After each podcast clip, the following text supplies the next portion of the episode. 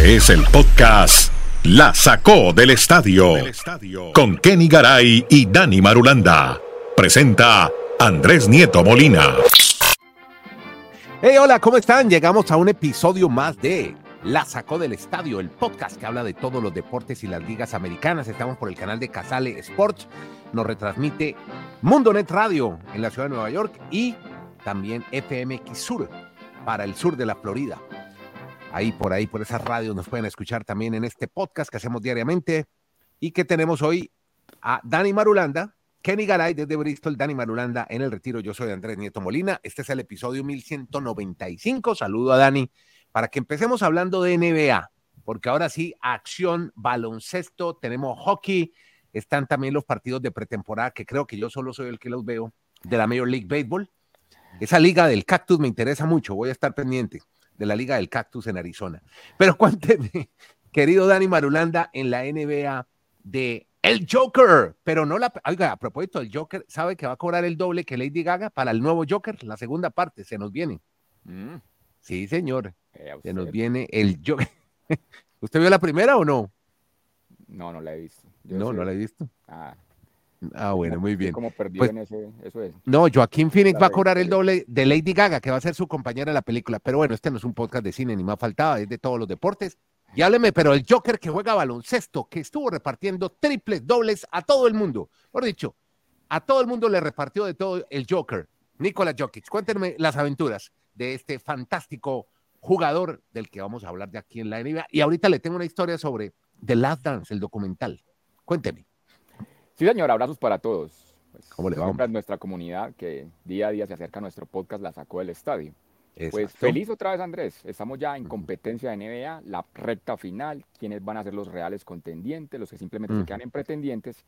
Y Jokic está apareciendo en el momento justo, diciendo por algo he sido MVP, los Nuggets por algo somos los campeones. Somos los y ha logrado Y ha logrado mm. otro triple doble.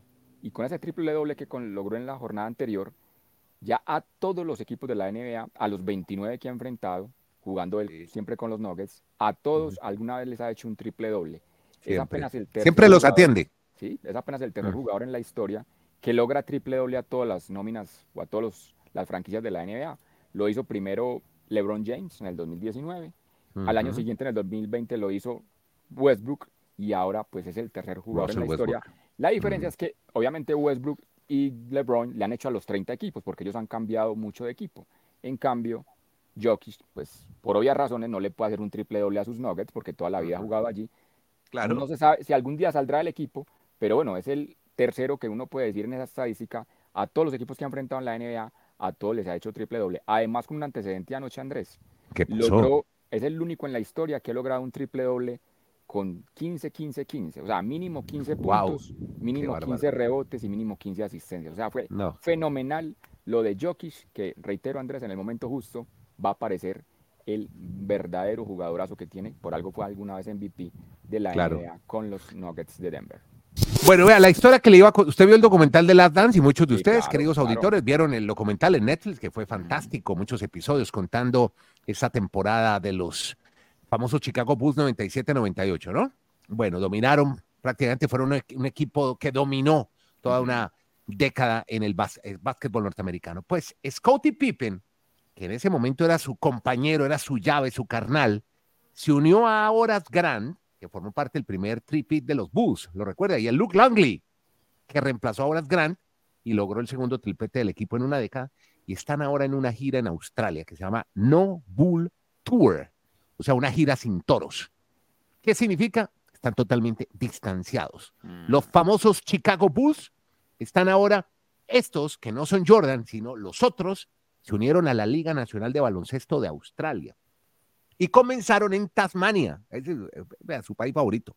Luego van a Melbourne, después se van a Sydney y aparecieron justamente porque ellos han dicho que ese documental, según ellos, Michael Jordan directamente negoció el montaje final del proyecto para ser el personaje principal y beneficiarse él con su imagen. Lo acusan eh, justamente a Horace Grant, uno de los principales directores del material audiovisual, del cual Jordan fue productor, lo acusan a grande ser quien filtró una información a un periodista llamado Sam Smith en esa época para que escribiera un libro llamado Jordan Rules en el año 92, que era un poquito tóxico, Dani y auditores de este espacio, en torno a la imagen de Michael Jordan.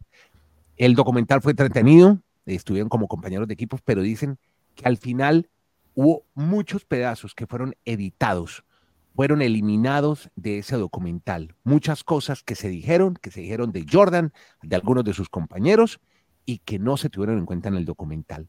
Y lo que quisieron hacer, dicen Pippen y sus amigos, incluido Horace Grant, dicen que lo que quisieron fue que la imagen de Jordan quedara por encima de la de los demás, como si fuera Jordan el único que hubiera, bueno, era la gran figura del equipo, era el referente, pero que ellos también colaboraron y ellos pusieron, así sea un pequeño granito de arena, y es lo que tienen, los tiene un poquito mortificados. Por eso están ahora en esta gira y están tratando de cambiar un poco la historia. Pero, pero esa ah, historia que usted me está contando, o nos está contando a todos los oyentes, ¿qué tiene de fondo? El ego. Es muy difícil el ego, claro. en esas organizaciones es un trabajo de equipo cuando uno se quiere destacar más que los otros. Y también me imagino que las repercusiones económicas que genera y financieras todo esto, por eso se están dando estas situaciones. Y me hace acordar a usted de una historia, a usted que le gustan todas esas historias. ¿Usted recuerda a Luol Deng, un jugador que estuvo alguna vez en los Bulls y en varios equipos de la NBA? Resulta que él ha hecho más dinero al salir de la NBA que jugando en la NBA.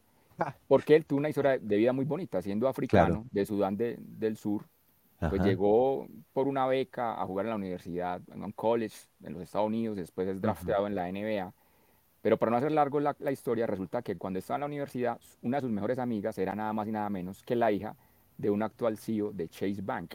Ah. Entonces le ayudaron mucho en su vida profesional claro. a invertir, a saber cómo lo que estaba logrando en la NBA le podía repercutir para un mejor futuro. Y hoy en día, si en la NBA consiguió contratos de 100 millones de dólares a lo largo de su carrera, con su trabajo ya fuera de la NBA ha logrado más de 200 millones de dólares y actualmente incluso es el, ha sido eh, encargado de manejar la federación de este deporte en su país, en África, y tratar de promocionar que otros chicos tengan toda esa experiencia de vida que a él la oportunidad que le dio el mundo del baloncesto y en la NBA.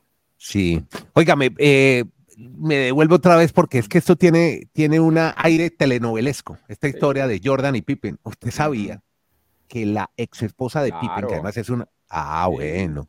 La ex esposa, que además es una mujer muy guapa, muy guapa, se llama Larsa Pippen. Con el hijo Saliendo con el hijo de Michael Jordan. Sí, eso es un enredo. Con Marcus. ah, bueno. Bueno, eso para terminar de enredar la historia. Hablemos de deporte, ¿le parece? Y hablemos de Giovanni Urchela. En el episodio anterior estuvimos hablando de los 13 colombianos que empiezan a probarse en sprint training, todavía no han llegado los primeros equipos, sino que están en su momento clave de asegurarse estar en el primer equipo de cada uno de estos de estas novenas de grandes ligas. Y mencionemos el caso particular de Gio Urchela, un beisbolista muy reconocido en Colombia por su paso en los Yankees de Nueva York. Después, bueno, pasó por los Angelinos. ¿Y ahora para dónde va? ¿Qué, qué es el destino de Urchela? ¿Para dónde estaría este pelotero cartagenero? Lo están escuchando y viendo en Cartagena, Dani. Téngales buenas noticias. Pues Andrés, sumemos a otro colombiano más, ya antes son 14, ya no 13, sino 14, porque oficialmente Urchela llega a los Tigres de Detroit. Va a jugar con ah, los Tigers, donde hizo una gran carrera, pues Cabrera, el venezolano. Pero Andrés, es un millón y medio de dólares aparentemente la negociación por un año, con incentivos y con todo eso. Y uno se empieza a pensar, y muchos amantes del deporte en Colombia, qué es lo que pasa con Giovanni. Y yo creo que es que él no sé si emocionalmente le impactó mucho haber jugado en los Yankees, porque si yo me pongo a pensar, a analizarlo muy fríamente, creo que el momento más brillante de él fue cuando estuvo en los Yankees. Claro, la tercera base. Pero ya, Andrés, ya son seis equipos en, en diez años. Después de su salida a los Yankees. No, antes, antes. Estuvo en los ah, Guardians, estuvo en los Blue Jays, Yankees, Twins, Angels. Pero después de los Yankees estuvo en dos más, ¿no? Aparte de los Angelinos. Ya, ya ese es el tercero, exactamente. Estuvo primero en, en los Twins, luego en los Angels y ahora va para Detroit. Mm. Es una pregunta. ¿Por qué no se consolida en un equipo si tiene tanta, tanto talento? ¿Por qué en los Yankees incluso hay aficionados que lo recuerdan con mucho cariño? Claro, claro. ¿Qué le pasa? No sé, es como que hay la gran inquietud de Urchela no se consolida. ¿Qué pasa? Otro que se quedó también, no sé. No, no, Como Alfaro, ayer que estamos hablando del oso. Pero ese, está un, pero mm. está a un nivel más alto porque al menos tiene contrato de, de, grandes ligas. Alfaro todavía está como invitado a los campos de entrenamiento. Porque Urchela era un jugador que tranquilamente podía ganar 6 millones de dólares al año. Ahora quedó en, en, un millón, ¿verdad? Con los Tigres de Detroit. Pues, aparentemente un millón y medio con los mm. incentivos y todo eso. Entonces, uno dice, pues para lo que pagan en, la, en grandes ligas. Claro. Teniendo 32 años él, todavía es un Todavía tiene mucho béisbol. Sí. Bueno, eso en cuanto al béisbol. Ahora nos vamos para. No, me queda una, de béisbol. Ah, sí, le queda Anderson. Hablemos de. Claro. No, por favor, no lo dejes. Esa, es la que nos tiene felices a toda la comunidad del sur de la Florida. Tim Anderson es un shortstop que juega muy bien.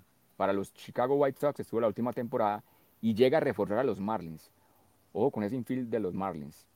Bell, Arraez, Tim Anderson y Jake No, usted está feliz. No, ya, mejor dicho, le organizaron la vida de Dani Marulanda. Y desde la pandemia perdíamos tiempo viendo esos juegos con jugadores no tan reconocidos. Yo no recuerdo en los últimos años que los Marlins hayan vayan a arrancar una temporada con un infield tan bueno, que batea sobre todo. O sea, va a ser interesante, va a ser divertido ver esta temporada de los Marlins. Así pierdan muchos juegos, pero tienen mejores jugadores para un inicio que en temporadas anteriores. Garay de estar, feliz, de estar feliz con esa contratación. Claro. Oiga, ¿saben quiénes no están felices? Y yo le meto, usted sabe, mi, mi, mi, tono a este podcast, porque no están felices son los jugadores por los nuevos pantalones que les dieron Nike fabricados por Fanatics. Sí, señor. Ya odio hablar las críticas porque mm. son translúcidos, alcanza a verse como si los pantaloncillos o una pantaloneta que llevan dentro. Si usted se pone un boxer, un pantaloncillo fosforescente, se le va a notar completamente. Claro, claro. Sí, tienen que usar una, una, especie de pantaloneta, porque son totalmente transparentes, pero tienen una gran ventaja, mejoran la movilidad, son más elásticos y se secan más rápido, pero no les ha gustado mucho que sean traslúcidos. Así que el comisionado Manfred había dicho previamente que varios se habían quejado, pero que las críticas poco a poco fueron desapareciendo, así que les va a tocar jugar de translúcidos. Ya por lo menos nos hemos visto a Shohei Otani y a Yamamoto con los translúcidos. Bueno, creo que esto va a acercar más, más público femenino a, los parques de pelota. Van a ver con la camisa por fuera. No, no, no. Eso. También se ve. También sí, es, Como, es que son como transparentosos, sí. Podcast La Sacó del Estadio. Bueno, vámonos. Pa Óigame, ay, de este, de este futbolista en NFL mm. habíamos hablado hace un tiempo, además, porque, claro, un pateador, además de origen latino, Matt Araiza, que eh, le habían presentado una denuncia, una mujer que presuntamente fue violada por varios jugadores, entre los que estaba Araiza. ¿Qué ha, pasado? ¿Cuál es el novelón ahora de Matt Araiza? ¿Para dónde va? ¿Qué, ¿Qué va a pasar con él? ¿Sigue en líos judiciales?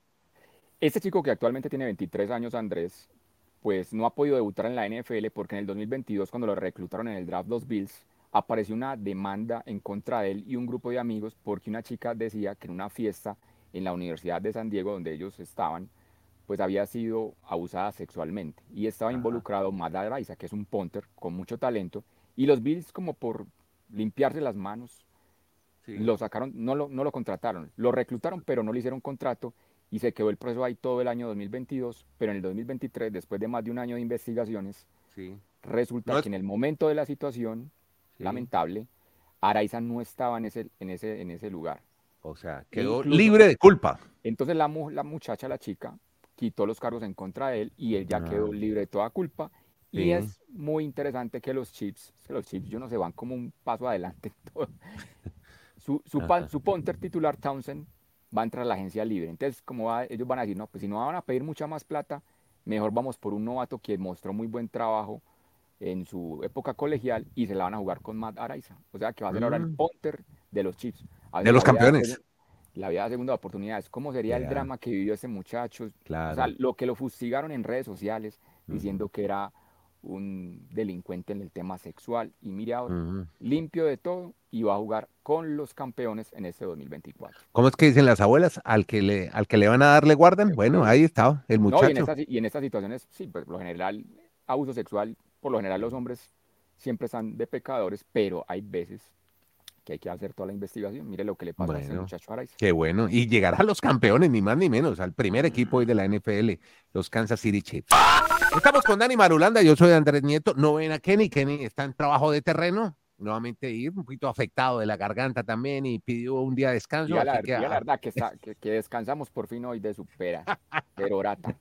Bueno, estamos aquí con Dani Marulanda conversando de muchos deportes de las ligas americanas. Déjeme hablar, oiga, se está mm. disputando el ATP Río 250, o sea que en Chile hay mucho tenis, todos llegaron a... ¿Cómo va Alcaraz con ese problema en el tobillo? No, sigue, pero vas, vas a disputar el siguiente torneo, pero no creo que llegue a Santiago. El próximo es aquí en Santiago, el ATP 250 en Santiago, que viene a defender Nico Jarry, que perdió en primera ronda en Río. También perdió Tomás Barrios con eh, Cameron, el británico, y perdió, este sí quería hablarle de él, de Cristian Garín, que bueno, se ha venido recuperando, pero es que ayer le tocó una muy difícil, y es que hay mucha expectativa, Dani, en Brasil con un jugador de tan solo 17 años. Parece que ya encontraron su Guga Kirten. ¿Se acuerda de Kurten, el brasileño? Claro, le parecía un surfista, no un tenista, eh, pero Exacto. Bueno, de hecho, la pista donde están jugando en Río se llama Guga Kurten. Pues han encontrado a un chico que tiene 17 años, se llama Joao Fonseca, que viene de ganarle al séptimo sembrado del campeonato del francés Arthur Fields, le ganó a Garín, primer brasileño en llegar al número uno del ranking mundial junior. O sea, no estamos hablando de cualquier cosa. Llegó a las finales del Open de Australia en junior y al abierto de los Estados Unidos con tan solo 17 años. Es la gran sensación brasileña. Póngale atención a este pelado, se llama Joao Fonseca, que lo vamos a ver, eh, lo estoy a ver jugando, sí, y porque ya. Siempre, Porque siempre que usted nos ha reseñado de un tenista empezando, sí. por lo general siempre ha acertado que, que tiene. Bueno, esperemos, Esperemos que tal no nos equivoquemos con este muchacho brasileño que podría ser la nueva sensación del tenis latinoamericano. Recordemos que el mejor latinoamericano es chileno hoy. Se llama Nicolás Jarry y está entre los 20 primeros del mundo. Bueno, eh, oiga, ah, pero tenía una más de fútbol americano con usted, mi querido amigo. sí, exactamente, de Dan Prescott. ¿Por qué dice usted que va a revolucionar el mercado en la NFL? Porque eso es increíble, Andrés. ¿Cuánto hemos criticado el tema del contrato de Prescott en este podcast? y ahora que él va a entrar a la agencia libre en la próxima temporada, se dice que está pidiendo 60 millones de dólares por año. Sería el récord, el valor más caro en la historia de un jugador de la NFL. Y si se lo llegan a dar, ¿qué vamos a pensar de los demás? hasta, esto no va a tener techo. Claro que, como explicamos anteriormente, el tope salarial va a aumentar y eso le va a permitir que muchos jugadores ganen más dinero. Pero Prescott no ha ganado ni la final de la conferencia para pensar que merece un contrato como el mejor pago en la historia de la NFL. Es difícil. Y otro detalle rápido de quarterbacks, de Justin Fields, el, uh quarterback de los Chicago Bears. Hemos hablado mucho que Chicago está en una polémica, ¿qué va a pasar con él? Pues durante esa semana él decidió no seguir en sus redes sociales al equipo. ¿Ah, él ya no lo siguió. Entonces empiezan acá las historias de que ah, es como que cuando usted está en un momento de ira, intenso dolor, bloquea a su ex. Oiga, y hay gente que está pendiente de todo eso, ¿no? ¿Quién sigue a quién? O sea, están pendientes en redes sociales de cualquier movimiento. Entonces le tocó, le tocó salir en un podcast con amigos a, a, decir o a explicar qué pasó. Él dijo, no, es que estoy en vacaciones. Yo sí quiero seguir en Chicago, pero en el fondo es que se da cuenta que en Chicago ya la oficina, el equipo no lo quiere. O es una manera de presionar, porque mire que hace pocos años Kyler Murray con Arizona Cardinals hizo lo mismo dejó de seguir en Instagram al equipo. Incluso este llegó, muchos decían, no, pero este muchacho porque es tan infantil. Eliminó todas las publicaciones en ese momento que tenían que ver con el equipo. Y sin embargo el equipo le tuvo que dar el contrato, firmarlo ah. por un contrato multimillonario. No sé si es una manera de presionar ya De estrategias, ¿no? O sí, o la otra, o la otra lectura es decir, no, realmente ya en Chicago no me quieren, van a llegar con el primer draft del pick de Williams y va a ser el quarterback de Chicago y a mí me va a tocar ir a otra parte y los que se están ilusionando son los Steelers de Pittsburgh. Dicen que podría ser una de las del equipo que entre en negociación para que llegue Justin Fields allá. Pero bueno, esas son las historias, Andrés, reitero, de, de redes sociales que cuando alguien deja de seguir a alguien o lo eliminan o lo bloquean es porque en un momento de ira e intenso dolor. Sí, bueno, que si le funciona. Con sus exnovias o sus exnovios. Sí, no, y eso, eso pasa así con la gente famosa. Siempre están viendo cualquier movimiento en redes sociales y bueno, lo están aplicando también los futbolistas, en este caso Dan Prescott.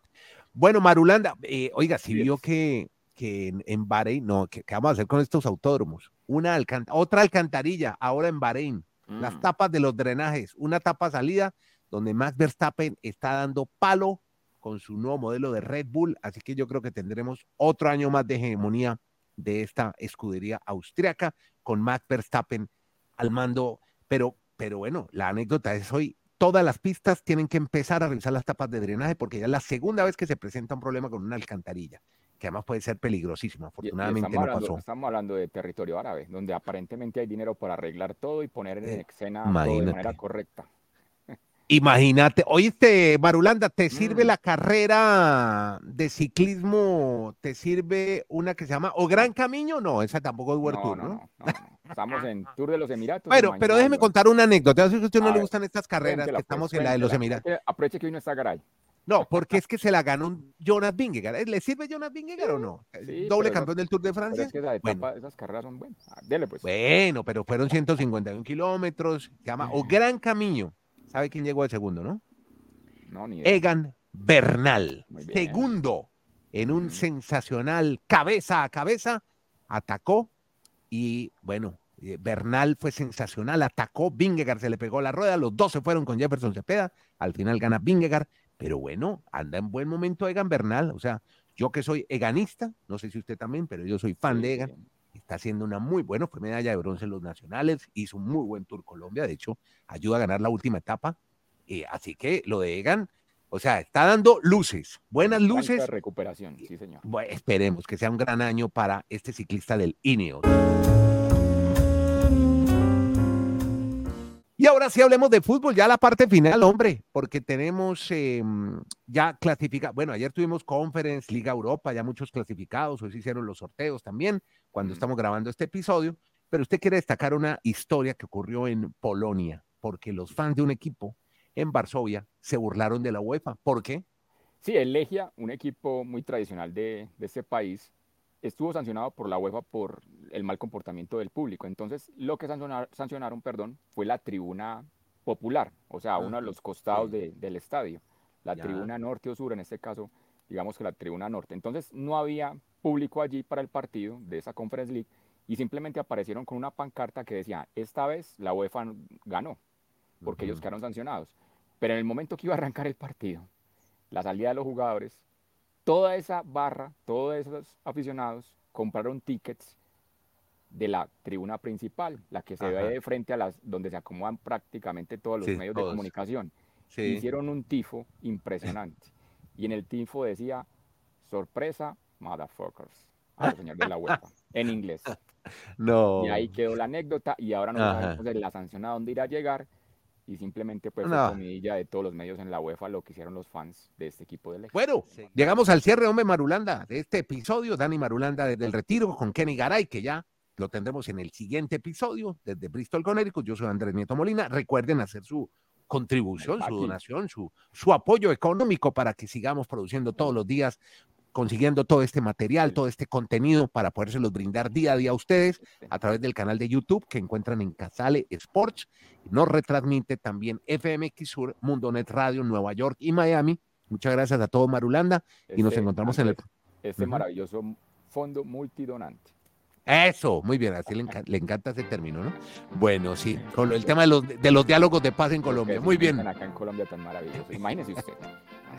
Bien, Marulanda, muchas gracias. Gracias a todos por seguirnos, por estar atentos a esto que se llama Podcast La Sacó del Estadio.